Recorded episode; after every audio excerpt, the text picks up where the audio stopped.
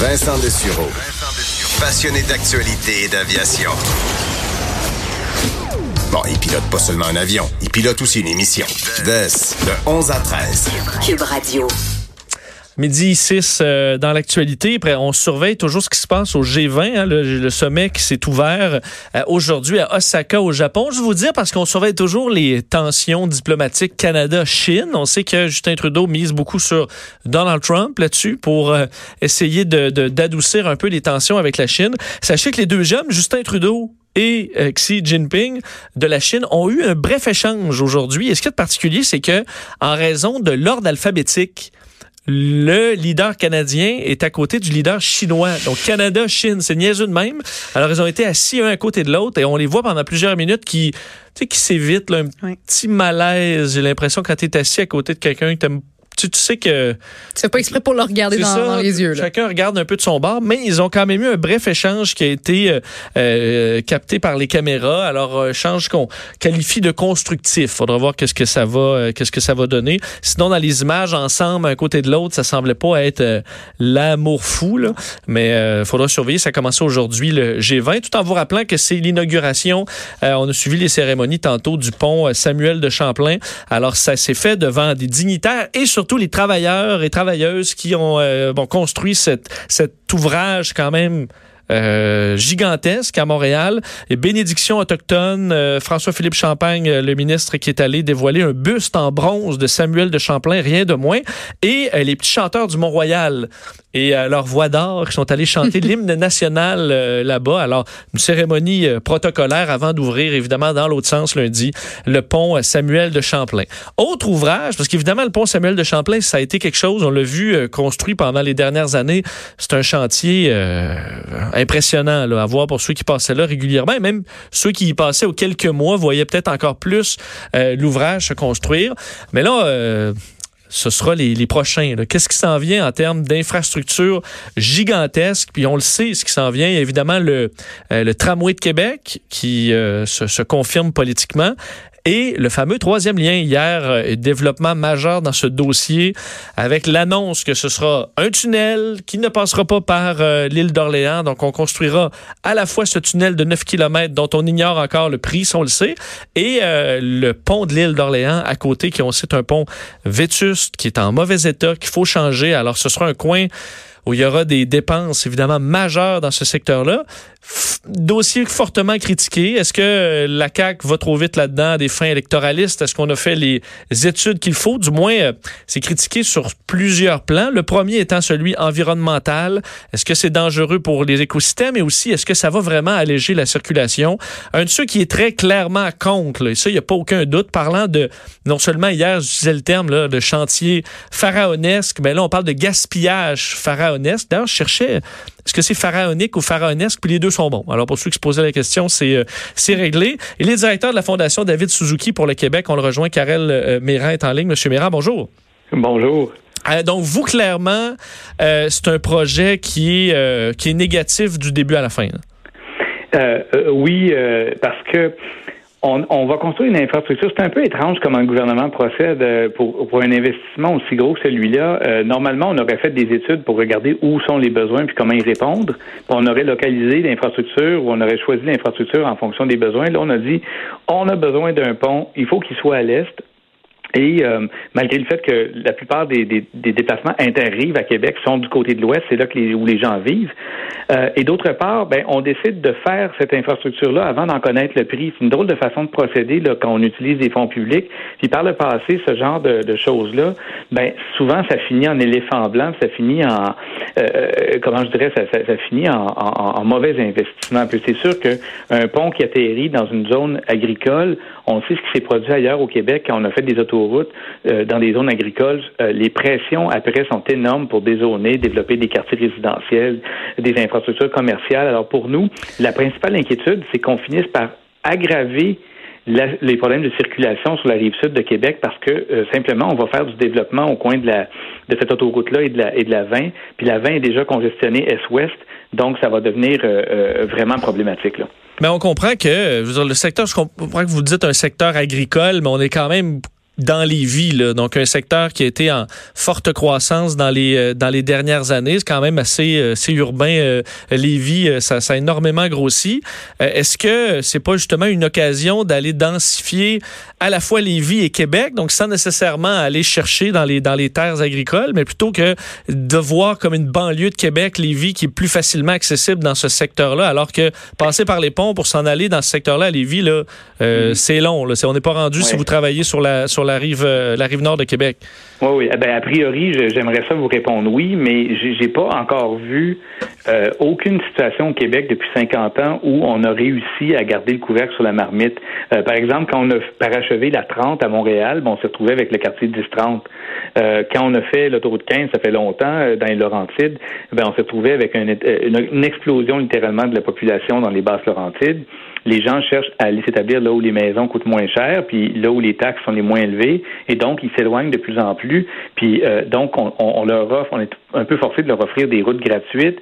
Il n'y a pas assez de densité pour offrir le transport collectif. Donc on se retrouve dans, on risque de se retrouver euh, dans euh, rebelote, la même situation qu'on a vécue un peu partout ailleurs. Et, euh, et donc la densification le long des autoroutes des risques de ne pas se faire. En fait, euh, généralement, ce qu'on voit, c'est plutôt de l'étalement qui se produit euh, en raison des autoroutes. Et, j'ai du mal à voir comment un projet de transport collectif dans cet axe-là pourrait fonctionner mieux qu'un projet de transport collectif structurant qui serait, par exemple, sur le pont Pierre-Laporte, là où il y a beaucoup, beaucoup plus de population. Les gens, quand ils vont à Québec, ils vont travailler beaucoup plus à Sainte-Foy qu'à Beauport. Là. Mais Alors, euh, si vous prenez le, admettons, bon, il y a la question, est-ce qu'on devrait en faire un ou pas? Mais dans la mesure où là, admettons qu'on dit, ils, le font, euh, l'idée de faire un tunnel euh, qui, qui, sera foré, donc creusé par une, une, une, machine qui, qui, qui, bon, qui fait ça, ça est-ce que ça demeure pas le choix le plus environnemental, selon vous, qu'un tunnel comme le tunnel Hippolyte-Lafontaine, donc déposé au fond, ou carrément un pont qui aurait été gigantesque? Euh, ça, écoutez, euh, c'est certain qu'un pont aurait euh, affecté le, paysage de l'île d'Orléans, aurait donc ça, aurait modifié le paysage. Peut-être des gens auraient dit ben non, on n'en veut pas. Puis d'autre part, si ce pont-là fait un arrêt, l'île d'Orléans aurait provoqué peut-être de l'étalement urbain du côté de l'île d'Orléans, ce qui aurait été probablement encore pire. Euh, ceci dit, un tunnel, un des problèmes euh, qui va être posé par le tunnel, c'est qu'on ne peut pas y transporter de matière dangereuse. Hein. Euh, et, il y a beaucoup de camionneurs qui pensaient utiliser la nouvelle, les gens du secteur économique du camionnage aimeraient pouvoir utiliser ce, cette nouvelle infrastructure-là, peut-être pour contourner des fois certains euh, problèmes. Remarquez que je suis pas certain que la 20 euh, est mieux que l'autoroute de la capitale pour les gens qui arrivent. Euh, non, mais vous avez raison que pour les camionneurs, par exemple, qui parlent de Charlevoix, qui veulent se rendre sur dans le secteur, je sais pas, Rivière-du-Loup, ben ils doivent passer carrément par Québec, faire le tour. Les... Pour eux, ça aurait été un raccourci qui sera pas possible. On a fait un gain du point de vue du paysage, du point de vue de l'environnement, c'est certain.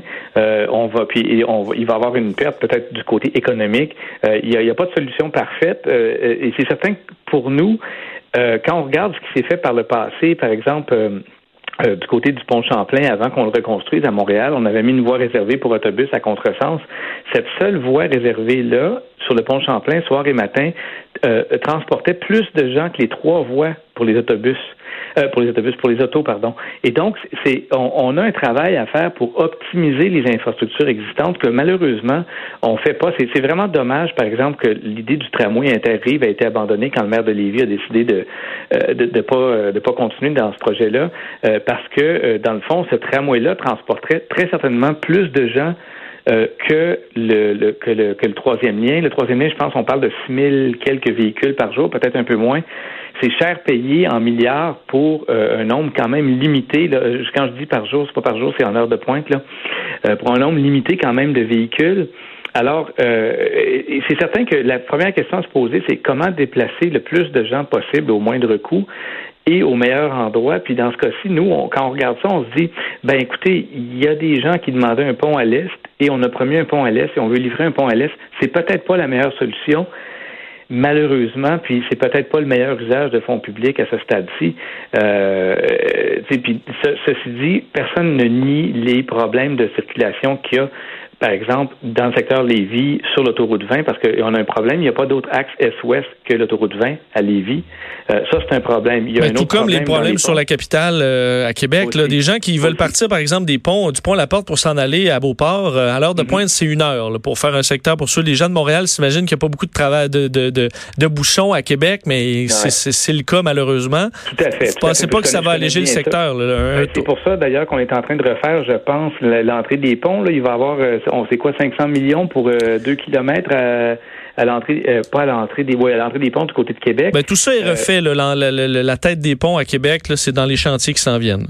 Exactement. Ben, ça, ça risque d'aider aussi. Mais le, problème là-dedans, c'est, vous savez, c'est que quand on attire plus de véhicules par un autre endroit, euh, les gens qui vont rentrer par le, troisième lien, ils vont finir bloqués sur du frein. Donc, on va devoir éventuellement penser à refaire du frein ou refaire la capitale parce que les autos, c'est pas parce qu'on les répartit un petit peu mieux qu'éventuellement, quand on continue d'augmenter la taille du parc automobile, on augmente toujours la pression sur le système. Je vous rejoins là-dessus parce que pour avoir habité dans le secteur, on arrive à du frein en ville et là, tout, est jamais. Je comprends que ça, ça, ça, le désengorge pas. Est-ce qu'il y a quand même une solution euh, possible selon vous avec le transport collectif? Est-ce qu'il y a une façon d'utiliser ce tunnel selon vous qui serait positive pour euh, le trafic mhm. ou vous, vous êtes contre, peu importe ce qui arrive? Est-ce qu'il y a une utilisation d'un train, euh, mhm. de, de, de, bon, des voies réservées, c'est dans, c'est dans les plans. Est-ce que mhm. ça, pour des gens qui habitent à Québec, mais des fois, il peut, à Lévis, mais il peut avoir quelqu'un qui travaille à Québec et la blonde travaille à Lévis, est-ce que pour ça pourrait quand même donner un coup de main si on utilise le transport collectif de façon efficace?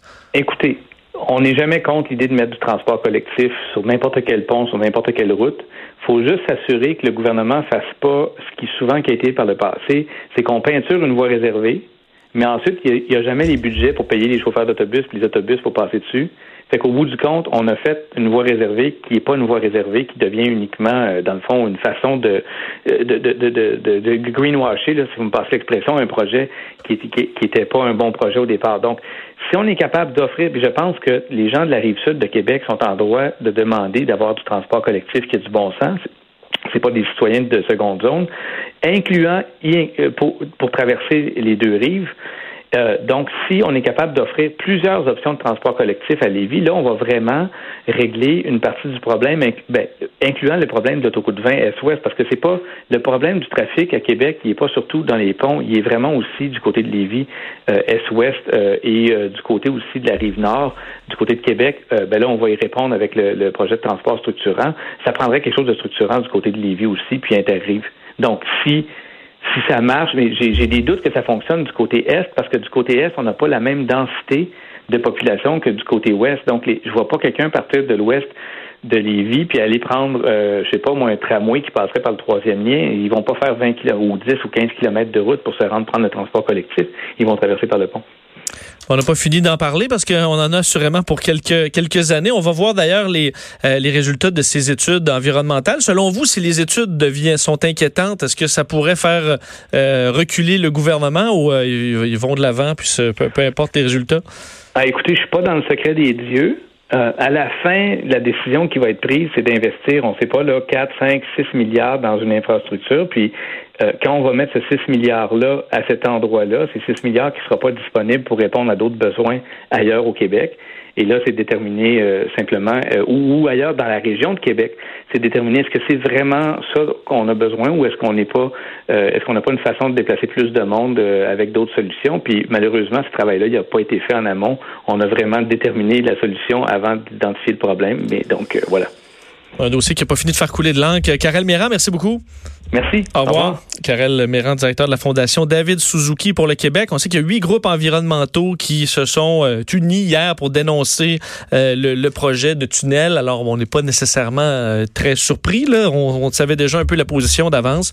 Mais c'est sûr qu'on voit beaucoup de critiques aller de, de tous les sens. Il faut comprendre, par contre, que la population de Québec semble le vouloir en majorité. La CAQ a été élue, en étant claire sur ce projet-là, élue euh, avec une, une majorité assez impressionnante. Alors, ils sont en droit de gouverner puis de prendre leurs décisions quand même. Il faudra voir quel sera le résultat de ces euh, études commandées par François Bonnardel. on s'arrête quelques instants et on parle char au retour.